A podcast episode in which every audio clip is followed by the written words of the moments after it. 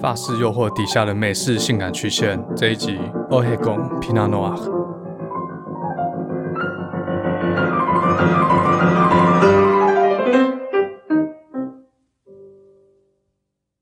欢迎大家回来，达特嘴哥地图炮，我是嘴哥。这一集又要来讲葡萄酒了。本来是预定每十集讲一次啊，上次讲葡萄酒应该是在 EP 二十三讲布根地的黑皮诺。很多听众私下跟我讲说，可不可以多讲一点跟葡萄酒有关的内容？好，那今天就来讲我们美国太平洋西北区的 Oregon Pinot Noir。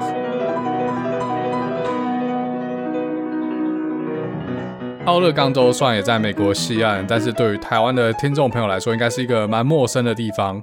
我真的一时也是想不到奥勒冈州有什么叫出来的名产或是知名人物景点，可能国家公园比较有名的就火山口湖国家公园 （Crater Lake）。那一般娱乐的话，可能 NBA 的拓荒者队大家比较听过。除了这之外，之前有提过 Intel 的部分晶圆厂有设在奥勒冈州的 Hillsboro 这个地方，大概就这样。我实在也想不出来了。但在葡萄酒世界，奥勒冈州的黑皮诺葡萄酒可能就是抢手货了，至少在美国还蛮抢手的。嘴哥一般会去 Oregon 就是去拿货啦，因为我妹就住 Oregon，然后 Oregon 买东西不用购物税，所以直接免去十趴的税。如果在华盛顿州买东西的话是十趴税，十趴差很多。一支 iPhone 一千块，十趴就是一千一百块，就是两千七百块台币。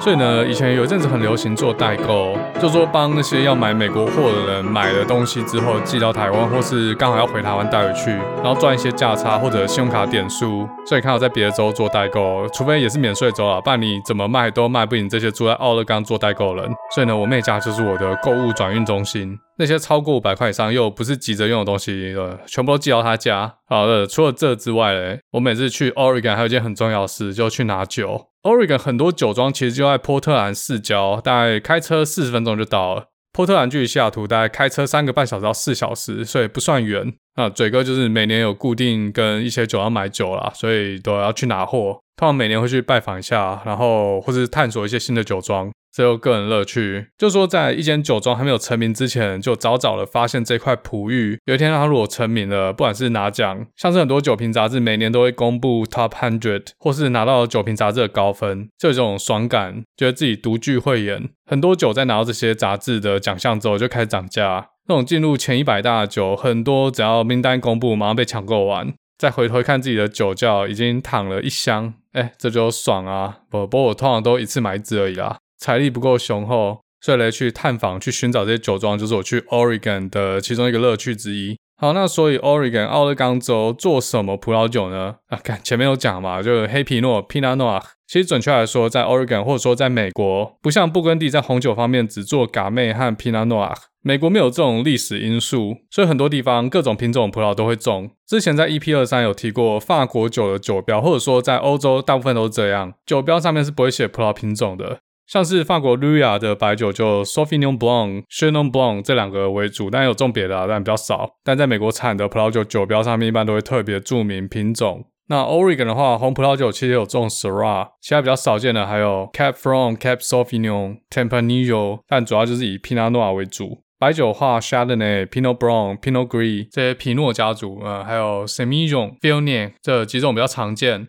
在北美，一般 Pinot 做的不错的地方，Chardonnay 和 Syrah 也可以做出不错的水准。主要就是这三种葡萄都比较喜欢寒冷一点的气候。之前 EP 二三讲过，黑皮诺这种品种有公主病，娇贵，日照充足，但天气又要凉爽，所以这个纬度就要高了嘛。这是什么玻璃温室里面吹冷气的概念？再来要石灰质的土壤，排水又好。放眼全世界，有这样先天环境的地方也没几个。在这些少数的天选之地，又只有山坡上可以拿来种黑皮诺。美国这么大，适合种黑皮诺的地方，一只手数了完。最北边也就纬度最靠近原产地布根地的，就奥勒冈州的维拉马 Valley。那我这边翻成威拉玛河谷好了。再往南走，一路就直接到了北加州的 Sonoma Valley。继续往南是加州中央谷地北端的 Monterey 和 Santa Lucia 高地。在最南边的名产区是加州洛杉矶北边，大概开车两小时左右的 Starita Hills。呃，不塞车的情况下，但洛杉矶的市区就必须塞车，塞爆，家常便饭。所以呢，从威拉玛河谷到 Starita Hills，这中间已经差好几百里了。七月份的最高均温从摄氏二十八度变成摄氏三十三度，从温带海洋型气候变成地中海型气候，气候差异这么大，产出来的葡萄酒风格差异一定也很大。那原产地法国布根地，其中最顶级的产区金秋，这 EP 二三有讲过了，它纬度要比威拉玛河谷更北一点，气候当然就更冷。那美国的黑皮诺，如果看产量的话，还是以加州为主啦。我这边找到一份资料，二零一八年加州产了三十一万吨的 Pinot。相比之下呢，二零一八年奥勒冈只产了五万八千吨，总产量带走加州的六分之一，完全吊打。好，那美国代表加州黑皮诺和代表法国的布根地黑皮诺喝起来主要差别是什么呢？加州黑皮诺给我的感觉比较奔放，比较直接。那嘴哥这边用比较具体的比喻好了，把拟人化。加州的黑皮诺，你可以把它想象成一个大奶妹，可以是穿 V 领低胸 T 恤加热裤的大奶妹，也可以是低胸晚礼服大奶妹。总之呢，把嗅觉视觉化，就是一个大奶妹的形象。先不要管它喝起来怎样，Pino 就是要靠嗅觉取胜，就跟人一样，一个人长得帅、长得漂亮就先赢一半。就还不认识一个人之前，一定只先看到他的外在；葡萄酒还没有入口之前，也只先闻得到它的味道，但看到它的颜色。如果闻起来不怎么样，绝对是一支烂 Pino。但是人就不一样了啦，那个不帅可以培养幽默感嘛，把妹还是可以把招。总之呢，把嗅觉视觉化，加州的 Pino 就是一个大奶妹的形象，果香很浓郁，很性感。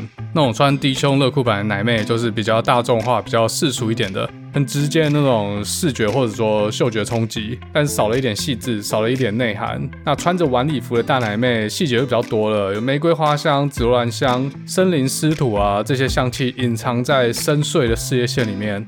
所以呢，美式或者说加州风格黑皮诺就这么的简单粗暴，奶大就是正义，就那种玩命关头或变形金刚里面那种妹子的性感形象。I love you when you call me señorita. I wish I could pretend I didn't need ya, but every touch is ooh la la la.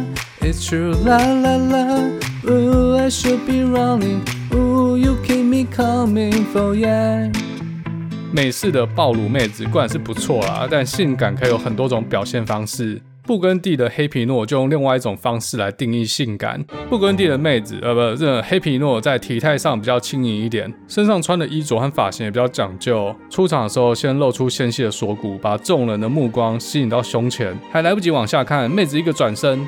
红宝石色的秀发散发出淡淡的莓果香，这时候妹子粉嫩后颈微微露出，但是稍纵即逝，散发出红玫瑰的淡雅。妹子身上衣服经过特殊剪裁，衣服和身体之间有些宽松的缝隙，在妹子的举手投足之间，衣服底下的神秘曲线若隐若现。妹子身上每个部位都擦了不同的淡香水，有时候靠得很近才能抓住那种偶然出现的清香。不知道各位听众是不是画面感要出来了？虽然讲完，可能又被贴上变态的标签。平常都是用这种方式意淫的。嘴哥自己觉得啊，布根地黑皮诺和美国黑皮诺最大的不同点在于，法国黑皮诺性感比较诱惑，比较迷魂，让人想要盯着看，想要细细品味多变的风采和抓住稍纵即逝的瞬间。美式的性感比较抢眼，比较直接，果敢浓郁的肉体曲线霸气外露。如果跟嘴哥一样都是小宅的话，可能会不好意思的把头撇开。那要选哪一个比较好呢？当然是全都要啊，小孩子才做选择，左拥右抱啦，一次开两瓶一起品才是王道。好，但这集是要讲奥勒冈，那所以奥勒冈黑皮诺呢？奥勒冈州的黑皮诺刚好是这两种风格的结合，在美国甜心的暴力身材曲线上，用法国时尚修饰出低调的气质，不管是衣着还是举止，都显得更优雅，增添了更多的神秘感，让人想要细细品尝。那个《法式诱惑》这本书，不知道大家有没有看过？那为什么奥勒冈州黑皮诺可以结合这两者的优点呢？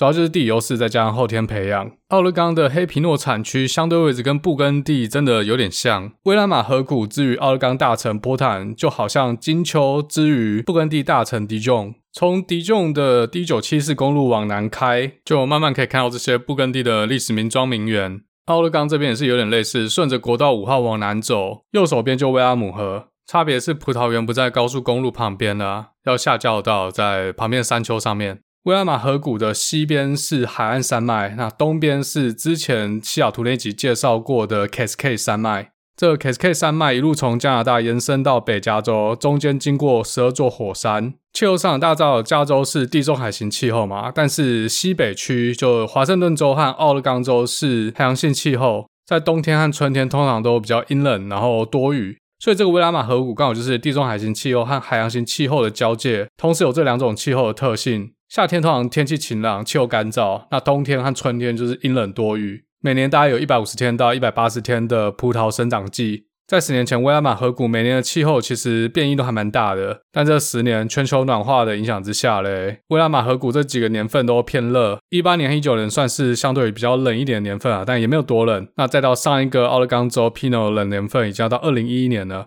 土壤方面就稍微复杂一点，刚好提到 Cascade 山脉沿线有十二座火山。也就是说，在这个地区有很活跃的火山运动，火山爆发流出来岩浆会变成玄武岩，风化之后会变成一种富含铁质的红土。所以在威拉玛河谷的一些产区，葡萄就长在这些带有铁质的红土上面。除了这些火山岩之外呢，在距离今天一万五千年到一万三千年左右的时候，这时候属于冰河时期，而且算是尾段的冰河时期，所以这些冰河已经开始在融化。在北边华盛顿州的东边，有一块超巨大的高山和冰基大坝围成的盆地。这个盆地中间是一个巨大的湖泊，水就是来自这些融化的冰河。这湖嘞，地质学家称为米苏拉湖。米苏拉在当地原住民话的意思是 “the place of frozen water”，就是一个冰冻了水的地方。随着天气越来越热了，这个冰基大坝开始形成了裂缝。在这中间两千年的期间呢，就发生了四十多次的溃堤。这个溃堤的规模非常巨大哦。去年大家那边讲三峡大坝溃堤会死多少人，多严重又都多严重啊！这个米苏拉湖笑而不语。地质学家估算，当时这个米苏拉湖的蓄水量有多大呢？是北美这五大湖所有的水量的总和。干这一溃堤不得了了，洪水就直接冲向华盛顿州和奥勒冈州，在华盛顿州就切割出现在哥伦比亚河的河道。这以后讲华盛顿州葡萄酒再讲。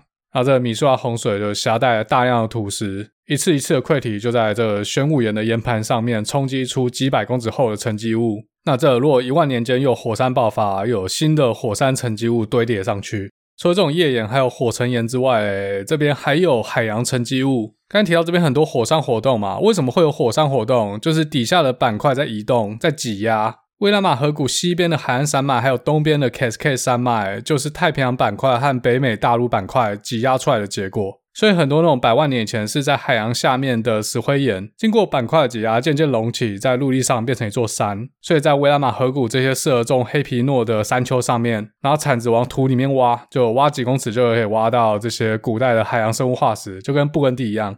刚才讲这个气候啊和地质因素，就让威拉玛河谷变成北美一个非常适合种植黑皮诺的区域。那大家知道葡萄酒是从欧洲开始的吗？呃，准确的说不不能说是欧洲啊，应该是亚洲。最早的历史记录应该是伊朗和亚美尼亚的附近。然后呢，土耳其已经讲了三集，这边就不再讲这部分。总之呢，在葡萄酒的世界，欧洲以外的地方都叫做新世界啊，欧洲叫做旧世界。大部分啊，那叙利亚、以色列、黎巴嫩、亚美尼亚、伊朗这边就例外。最新的名词叫做 Ancient World，就翻成古世界吧。该这些都是古世界，美索不达米亚平原、高加索山、地中海东岸这个区域，就人类世界的宗教起源地。哎，讲这个是要干嘛？我自己讲哪都忘了。总之呢，新世界种植葡萄和酿造葡萄酒，就是从旧世界传过去的一种文化。所以历史就会比较短啊，像奥勒冈威拉玛河谷就是从一九六五年才开始，当时有一个阿伯叫做 David Lade，他在威拉姆河谷做了地质考察，发现这块地非常适合种植黑皮诺，所以他在这边开辟了第一座葡萄园 Erie Vineyard，这座酒庄到现在还在啊，都由他儿子继承，Jason Lade 继承了老爸的衣钵，继续做酿酒师。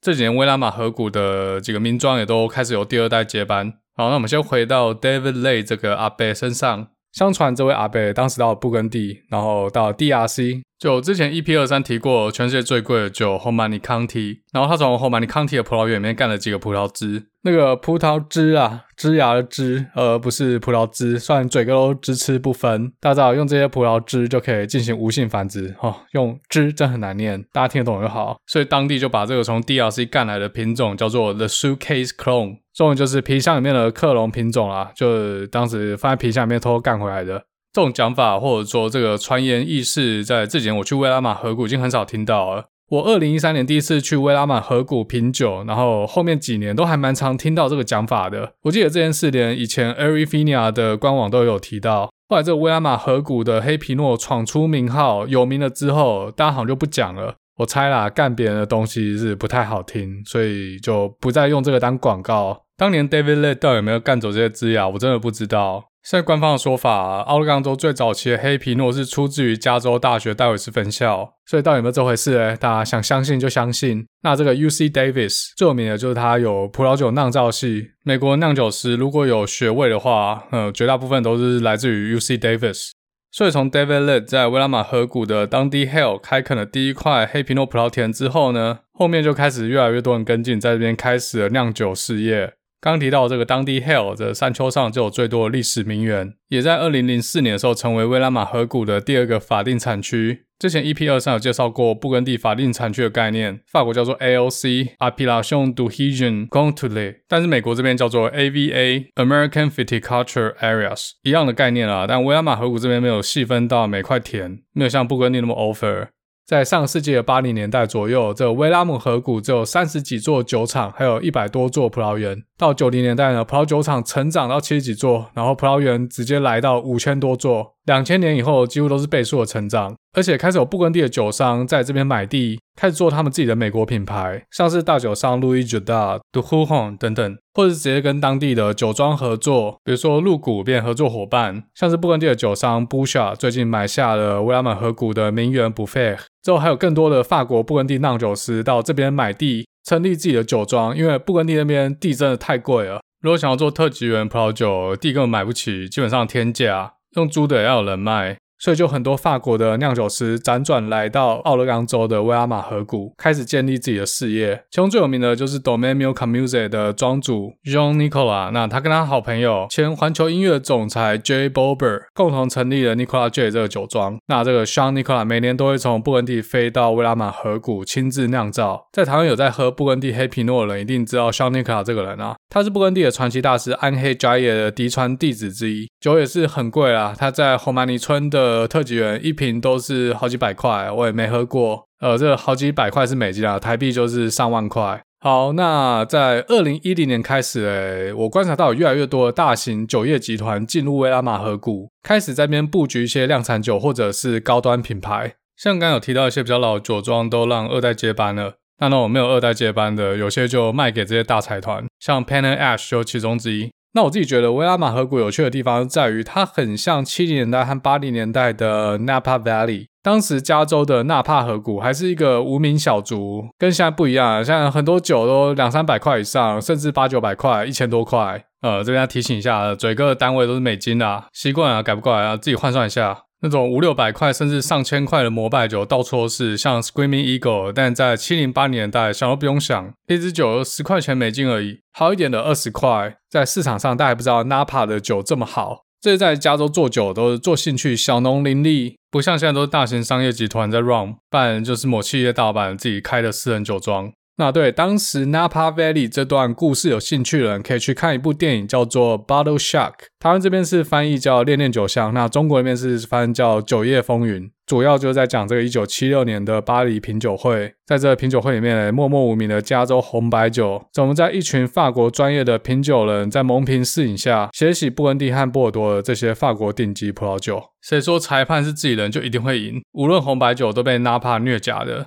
那加州的葡萄酒产业是从这个巴黎品酒会之后，整个蓬勃发展，让这个全世界看到，在新世界可以做出跟旧世界一样品质的高端葡萄酒。好，我们回到奥勒冈州，五年前、十年前的威拉玛河谷就很像在成名之前的纳帕河谷。去酒庄很有机会可以碰到酒庄老板或酿酒师，他们会直接在柜台 serve，然后跟这些酒客聊天。但现在比较少看到啊，除非你是去那些家族式经营的小酒庄，或是一些酿酒师他在大酒庄干了十几二十年之后，买了一些地，然后自己独立出来开了自己的酒庄。那现在的话，价格已经有点起飞了，很多家酒都变成每年百大的常客，所以威拉玛河谷的黑皮诺价格就整个起来了。那些没得奖的酒一起跟着调升价格，就投机嘛。大概七八年前吧，一支顶尖酒庄的旗舰酒，最贵最贵都不过七八十块美金，现在动不动就一百块，然后还出那种 Cuvée，Cuvée 怎么讲，就那种特别限定款，把最好那桶酒独立出来装瓶，然后一瓶酒可以卖个一百五十块美金以上的价格飞涨啊，嘴哥也快要买不起了。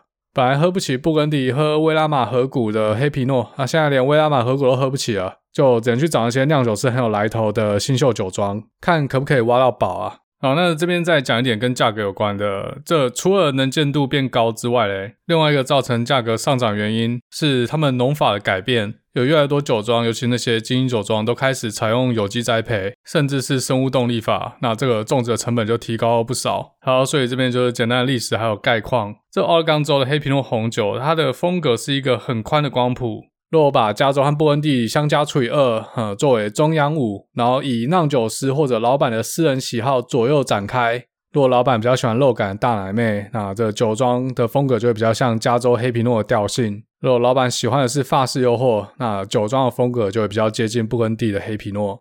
除了老板的个人喜好之外，呃，气候也是有一定的影响。在寒冷的年份，奥勒冈州的黑皮诺骨感就比较重，体态就比较纤细。土壤气息和花香味对比果香就会更显著一些，所以大家如果有机会去奥勒冈州玩或者路过，记得这边有全美最接近布根地风格的黑皮诺。要去酒庄，一般的话就直接开车去。这边不像 Napa Valley 这么观光化，有很多接驳车，路上也很少警察，因为它基本上就是一个很乡下的地方。但是喝酒的千万不要开车，就找一个不喝酒的当司机。这边大多数的酒庄你就走进去就好，也不用预约。但如果你要去顶尖酒庄，一般都是要预约。尤其是那种家族式经营的小型酒庄，就也不好约啦。最好事前可能两三天前就先打电话过去问。这些酒农人真的都很好，都很乐意分享自己的葡萄酒。一般的品酒费用就看这个酒庄的水准啊，从十块到三十块都有，这差异蛮大。我记得 Domaine Serene 已经要到四十块了。如果把时间推回八年前或十年前，这个试饮费用大概只有现在的一半。但好处是在这边大多数的酒庄，如果你有买酒的话，品酒费可以直接折抵掉。所以一些大厂它可能有最低消啊，就不是说你买一瓶五十块酒就可以抵掉你四十块或三十块品酒费，可能消费要到一百或两百块以上才能折抵掉品酒费用。那这种酒庄，我觉得商业气息就太重了。一般那种家族式经营的小酒庄，他们有那种二三十块的 Riesling 或 Pinot Gris。如果你觉得一瓶黑皮诺要五十块、七八十块太贵的话，就买这种便宜的白酒，也是可以抵掉品酒费。不买白不买嘛，就无价购贴。在这些酒庄，除了品酒之外，有部分的酒庄还提供导览。这导览是要钱啊，可能要五十块或八十块美金。他带客人去参观葡萄园，然后做一些详细的解说，然后再到酿酒厂里面介绍他们酒庄的整个酿酒流程。像这边新盖的酒庄都盖成绿建筑，那那个建筑都有一些特别的设计，在导览里面就可以知道他们怎么做的。好，那今天嘴哥就来充当导览员，跟大家介绍黑皮诺是怎么酿造的。在威拉玛河谷，一般黑皮诺会在十月的第一周开始采收，采收时间会是在清晨，太阳还没出来的时候。啊，为什么要这么早嘞？第一个，希望葡萄的温度不要升高，这样可以保留葡萄汁的酸度。除了保留酸度之外，也是要为之后的浸皮这个流程，可以在比较低的温度底下操作。葡萄一篓一篓采收回来之后，会放在一个行动的轨道上面。有点像旋转寿司啊，然后工作人员就开始拣选，看到自己想吃的就把它捡起来吃掉。呃，不是，是把不好的丢掉。诶，我不确定是不是丢掉，有可能只是把它挑出来，然后只保留这些好的。挑出来之后要怎么处理，这我就不知道了。也可以拿去吃嘛，对，不要浪费。这个动作很重要，一瓶酒要做得好，就一定要去无存菁。好，那之后这个产线会通过去梗机，顾名思义嘞，葡萄就一整串嘛，要把中间这些梗去掉。只留下这些一颗一颗果实，这个步骤是 optional，就不是每一家都会做去梗这个动作。那一瓶好的黑皮诺究竟要不要去梗，这是一个争执很久的问题。刚提到布根地酿酒大师暗黑加叶就是去梗派的，他认为葡萄梗很难成熟，一般只会为葡萄酒带来这些尖酸的涩味，而且葡萄梗会吸收掉一些红色素，让整个葡萄酒的颜色变淡。他不喜欢，所以这个暗黑加叶的这个派系，他的徒弟都是去梗派的。葡萄去完梗之后，会丢进破皮机，把这个果皮划破，让葡萄汁流出来，接着就可以丢进酒槽里面。在奥勒冈州威拉玛河谷，一般的酒槽是不锈钢做的，有些酒庄也会买一两个木造的，但大多数就是用不锈钢的酒槽。旧世界不耕地的话，一般精英酒庄就那种小酒庄会用木造的，或是用水泥做的。这酒槽都很大哦，比一个人还要高，然后很宽。这边补充一个啊，上次 EP 二三有提到那个布根地的名庄 DRC 和磊化，他们就刚好是另外一边采用整串葡萄一起丢下去酿造。那有些酿酒师就中庸嘛，就去梗之后，在那个酒槽里面就加入一些刚才去掉的这些葡萄梗，把它加回去。这些葡萄梗可以为葡萄酒带来比较多的单宁。在天气比较冷的年份，葡萄皮会比较薄。那大家知道单宁是来自葡萄皮嘛？那这种年份单宁就会不够，就有些酿酒师就会把葡萄梗再丢回去，就做一些微调啦，可防可控。好，那再下一个步骤叫做浸皮，就是把皮浸在葡萄汁里面。这个步骤是干什么吃的嘞？刚有提到这葡萄酒的单宁存在于葡萄皮中嘛？除了单宁之外，还有一些风味物质和色素。浸皮这个步骤就希望把葡萄皮面的这些东西萃取出来，在葡萄汁里面。但这边大家也知道嘛，葡萄被划破之后，葡萄皮上面的酵母可能就会开始跟葡萄汁里面的糖分产生作用，也就是发酵。所以这边就需要延缓发酵，最好就是在正式发酵之前，可以从葡萄皮萃取出越多物质越好。但你知道怎么弄嘞？要怎么延缓发酵呢？一般酵母菌在摄氏十五度以下的活动力会变低，所以延缓发酵的方法就是去降低酒槽里面的温度。这道程序就叫低温泡皮法，或叫冷泡法 （cold soak）。刚好提到一些顶级酒庄会用整串葡萄不去梗，那这不去梗的话，直接使用整串葡萄也会延缓它发酵的时间。除了降低温度之外，有些酒庄会添加二氧化硫，但这个二氧化硫同时也会去扼杀原生酵母的生产力，所以现在已经很少用二氧化硫，直接用二氧化碳，就丢干冰进去。一方面可以降低温度，一方面也可以阻隔氧气，防止葡萄氧化。好，那泡皮完成之后，自然就是开始发酵。这时候酒槽里面的温度会从十五度开始上升到三十度，而且在发酵期间会产生非常非常多的二氧化碳。那整个发酵流程就是一个优化温度的过程。温度太高可能会加速发酵的过程的不好嘛，因为想要让那个葡萄皮可以浸泡在葡萄汁里面更久，这样做出来的葡萄酒风味会更浓厚，颜色也会比较漂亮。但是太久的话，丹尼会过重，太涩、太硬，又破坏口感。另外，如果温度超过四十度的话，有可能会杀死酵母菌。所以在整个温度的控制，就是一门人为的技术了，跟半导体产业的退火有点像。在奥勒冈州，很多酒庄会使用额外的酵母，讲白了就是套公式。就科学化的方法，知道什么品种的黑皮诺搭配什么品种的酵母，可以做出最符合大众喜欢的口味，以市场来决定葡萄酒风格。一般会这样做的都是大厂或者是大量生产的葡萄酒款。那那种顶级名庄或小型家族式酒庄，当然不可能这样做嘛，这样做谁要买？做出来的葡萄酒就不有趣啦，就长得都一样。所以单价高的酒馆一般都是直接用葡萄皮上面的野生酵母。刚有提到发酵过程中会产生二氧化碳。这些气体在葡萄汁里面会往上冒吧，就顺带的把葡萄皮往上推，推到这个葡萄汁的表面，在整个酒槽最上面就会浮着厚厚的一层葡萄皮。这样的话，葡萄皮里面的物质就很难被萃取出来，呃，进到葡萄汁里面。那怎么办呢？很简单嘛，就想办法把它吐回去。在布根地一些比较小的酒厂里面，这个酿酒师会直接用脚踩，把它踩回底部，所以这个动作叫做踩皮。但在比较有钱的酒庄，或是在奥勒冈酒庄，是用那个通马桶的那个器具，看 看那是那叫什么？我不知道，大家都说那是通马桶的。就我每次马桶塞住，不是会拿一个器具，然后就就一个木杆，然后前面有一个半圆形的橡皮桶，就你吐下去的时候，因为压力的变化，它可以去扰动这些塞住的塞供，看有没有机会打通这个塞供。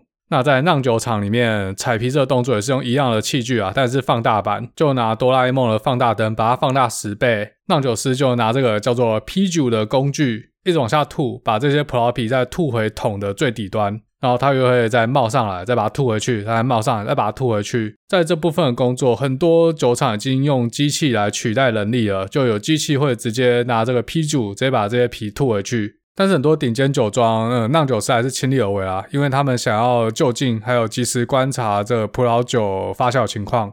但这个采皮的流程其实非常危险，因为刚刚有提到发酵之后会产生很多二氧化碳，特别是那种用脚踩的方式，如果酿酒工人或酿酒师吸入太多二氧化碳，可能会有生命危险。这种事在以前还蛮常发生的，采皮踩一踩就挂了，就死在里面。以前参观酒厂的时候，酿酒师都会提到这些事故意外。我在想，如果真的有人挂了，那桶酒还会拿出来卖吗？这一桶很大，或者说一槽啦，里面几千瓶酒。如果一瓶卖四十块的话，就有几万块嘞。这个我就没有问过了，真的不知道。那刚有提到这些威拉玛河谷的新酿酒厂，在设计上都会保持通风，来减少这种事故发生的几率。好，那这个泡皮和发酵是整个酿酒过程中最重要的步骤。泡皮泡越久，这个酒最后出来的单宁就会越重，这就会跟这个整个酒的风格有很大的关系。所以整个发酵时间就看整个酒的风格而定啊，可以是一个礼拜，也可以是一个月。诱人的做法是发酵完成之后继续泡皮几天，让葡萄酒的颜色更深，单宁更厚重。之前应该是 EP 二三有提过，那个葡萄酒好不好喝，关键就在于它的平衡感，不是说它果味越浓，单宁越重，颜色越深就越好，呃，不一定，要看所有风味带出来的平衡感。某一项如果太重的话，就会让整个平衡感失衡掉，其他比较细致一点风味就会被遮盖掉，你就闻不到也喝不到，那这瓶酒就会变得单调，或甚至变成艰涩难以入口。那这个发酵完成之后，就不会再产生二氧化碳，所以葡萄皮就会开始沉到酿酒槽最底部，那温度也会下降到室温。这时候葡萄酒就会开始跟空气接触，因为上面已经没有这些葡萄皮阻隔空气，跟空气接触就会有氧化风险。这时候就要赶快开始榨汁。一般的葡萄酒槽下面都有一个开关，可以让酒槽里面的葡萄汁从下面流出来，把这些新酒流放到橡木酒桶或者是不锈钢桶做陈年。这些排出来的葡萄酒就叫做自流酒，自己流出来的意思。那也就是说，有另外一批酒它不会自己流出来。这什么酒嘞？就这些自流酒流完之后，剩下这些葡萄皮里面还有一些葡萄酒，要用压榨的方式把里面的葡萄汁挤出来，就称为压榨酒。这压榨酒可想而知，单宁一定比较重，颜色也会比较深，啊，风格就比较粗犷。一般会把压榨酒和自流酒分开存放，之后等到适合那天再把它跟自流酒混合起来。当然是有酒庄在这边，就会先把它混合好，然后再装到不同的橡木桶里面做陈放。呃，也是有酒庄就不用压榨酒，直接把它丢掉了，只留自流酒。好，那新酒陈年的话，一般会放在橡木桶里面。为什么要用橡木桶嘞？因为橡木它本身会微透气，也就是说嘞，少量的氧气分子会通过这些桶壁跟葡萄酒做接触，让这些桶里面的葡萄酒慢慢的氧化。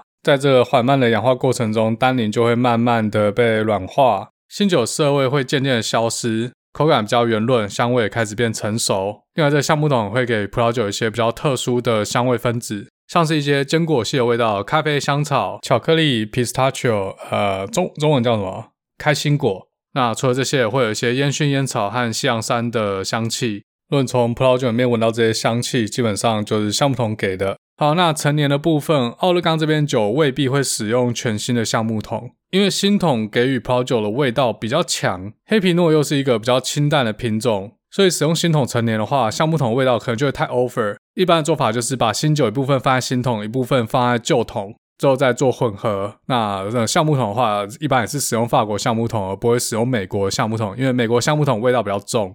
一个新的法国橡木桶单价都要超过一千块美金，有的甚至要三千块美金以上。一个标准橡木桶容量是两百二十八公升，刚好可以装满三百零四个标准瓶。那这些葡萄酒在桶内陈年过程中嘞，那些发酵后的死掉酵母就会逐渐的沉在桶底，这样很细碎的酵母尸体也会给葡萄酒带来一些风味。这风味有可能是好的，有可能是坏的。啊，有些酒庄会透过换桶来过滤掉这些杂质，那有些酒庄是不换桶的，这酿酒师来决定。好，除了这个之外嘞，在橡木桶里面的葡萄酒会慢慢的蒸发掉，这样的话，这个桶里面的葡萄酒接触空气的面积就会变得越来越大，也就会加速氧化的过程。所以要怎么办呢？这叫做天桶这个动作，把这些蒸发掉的葡萄酒再把它加回去，来减少葡萄酒跟空气接触的面积。好，那之后葡萄酒陈年完成，在威拉玛河谷的话，一般是一年，比较好的酒庄会陈年两年或甚至三年之后才会装瓶上市。但在装瓶之前还有两个流程，就是调配和过滤。过滤就很好懂啊，就橡木桶里面有些杂质，那有些沉淀物就把它过滤掉。至于调配的话，就是把不同的桶混在一起。为什么要这样做嘞？因为有些桶里面的酒它比较粗犷，像刚才那些呃压榨酒，也不一定是压榨酒啦，有可能跟葡萄园有关系。有些葡萄园做出来的酒就比较粗犷，那当然就有些葡萄园做出来的酒比较细致。刚好就把它们混在一起，各取所长。刚有提过，奥勒冈这边也是有法定产区的葡萄酒，也是有分等级，像是广域级就比较便宜的，上面直接 Willamette Valley。一般广域级就混合了很多地方不同的葡萄园，再比较好一点就单一葡萄园。同一瓶或者说同一桶里面的葡萄酒，就来自同一块葡萄园的葡萄，但这还是需要经过调配，因为同一块葡萄园里面的葡萄藤年纪不一定都一样，年轻的葡萄藤和老藤可能会各自酿造，然后各自入桶陈年，到调配这个动作嘞，再由酿酒师来决定用什么比例做混合，或甚至有些酿酒师会在每个年份做出不同的 c u v e 选出特定几桶酒，然后混合出一个特定风味的酒款。好，那这就是葡萄酒三大元素天地人里面的人。上次 EP 二三在讲布根地黑皮诺的时候，主要是在讲天与地这些自然因素。在这一集奥勒冈的黑皮诺，嘴哥就跟大家介绍人在一瓶葡萄酒里面扮演了怎样的角色。好，那这集的最后就来推荐一下好了。毕竟太平洋西北区是嘴哥的地盘，但是有点遗憾啊，台湾的听众朋友要买到奥勒冈州的黑皮诺就有点困难。台湾不是没有卖，但真的不多。现在刚好提到 Domaine Nicolas J 是法国勃艮第的名庄，Domaine Milka Musée 的 Jean Nicolas 在美国成立的酒庄。刚才还有提到另外一家 Domaine Serine。大多数中文网站是翻雄鹰酒庄，我是不知道为什么翻雄鹰啊。Serene 是宁静的意思，有可能是它酒标上面是一只老鹰，然后取一个谐音，雄鹰 Serene，雄鹰 Serene，呃，不像啊，我也不知道。那这家酒庄的老板是美国的一个上市制药公司，财大气粗啊，然后在一个蒙品比赛之中干掉法国的顶级酒庄 DRC Domaine Romanée-Conti，底下的酒馆常进 Wine Spectator 的百大，之后这那价钱一飞冲天。台湾有些酒铺有进货啊，自己 Google 一下应该找得到。我自己是觉得还好而已，那他们酒真的做得不错，但是就是卖太贵了。台湾可以买到的 Oregon Pinot 一般都是 Wine Spectator 的百大酒，因为奥勒冈酒在台湾能见度真的不高。如果没有这些专业杂志背书，真的没什么人会买。酒庄进货就等着被套牢，因为它酒的价格也不是多漂亮啊。一支比较好的奥勒冈黑皮诺，在美国都可以买到布根地金秋的一级园了，何况是在台湾，可能都可以买到布根地的特级园了。不过刚才讲的这些是比较高端的酒款啊，其实在台湾的 Costco 应该可以找一些奥勒冈州的平价 Pinot Noir 或者是 Riesling。像是闪米秀集团的 Eras，这酒在美国大概卖个十一十二块美金吧。我以前在台湾有看到过，大概卖五六百块台币左右，品质就真一般般啊，当餐酒喝就好。之前有讲过嘛，要喝黑皮诺，这个预算一定要拉高，不然在教科书上面看到黑皮诺应该有的香气和口感，可能都不会遇到。尤其花香那种平价黑皮诺，可能喝到就是一般的红梅、蔓越莓啊，很单调。那在美国的听众朋友嘞，你就可以直接跟酒庄订货，直接送到你家。如果以风格接近布根地的话，我自己最喜欢是一家叫做 Buffet 的酒庄，它隔壁的 Patricia Green 也不错啊。还有另外一家叫做 Solter，老板是一位以前在 Napa 知名的酿酒师，但他风格还是比较接近布根地一点。刚讲的这几家其实都不好买，去家里呃巷口的酒铺其实应该都找不到。如果要买的话，就直接去官网下单啊，我这边没有折扣码，不用来问我。啊，没有业配啊。好，那该这几家是比较接近布根地风格的。但如果你喜欢加州的大奶妹的话，推荐你一家叫做 Archery Summit。这家酒庄的创办人已经过世了，他之前也是在加州做酿酒生意。这家酒的风格就穿着黑色蕾丝低胸礼服的暴露气质大奶妹。好，那我还有另外一家自己的口袋名单，介于美国和法国之间，叫做 Alexana。在 Alexana 可以找到一些品尝起来很有画面的黑皮诺，至于是什么画面呢？大家自己去喝了。以上这些酒庄我会放在这一集的介绍里面，真的有兴趣的话就自己去买啦。其实也没有到很贵，广域酒的话大概三四十块到五十块，单一葡萄园的话便宜一点的话四十块五十块啊，贵一点的话破百。值不值的话，每个人衡量标准不一样，每个人心中有自己的尺啊，那喝下去就知道了。在节目里面，大家就先介绍这几家啦。其实我口袋名单很长。而且每个产区都有推荐的酒庄。威亚马谷地目前有七个法定产区啊，每个产区做出来的酒风格都有点不太一样。如果你在美国很有兴趣，真的想要买的话，再私讯我，呃，IG 或 Facebook。好，那今天这一期介绍我们西北区的黑皮诺产地奥勒冈州的 Willamette Valley，是不是开始觉得口有点渴了嘞？要选择曲线暴力的美式性感，还是气质神秘的法式诱惑？Tell me on Instagram，我们就下次再见喽。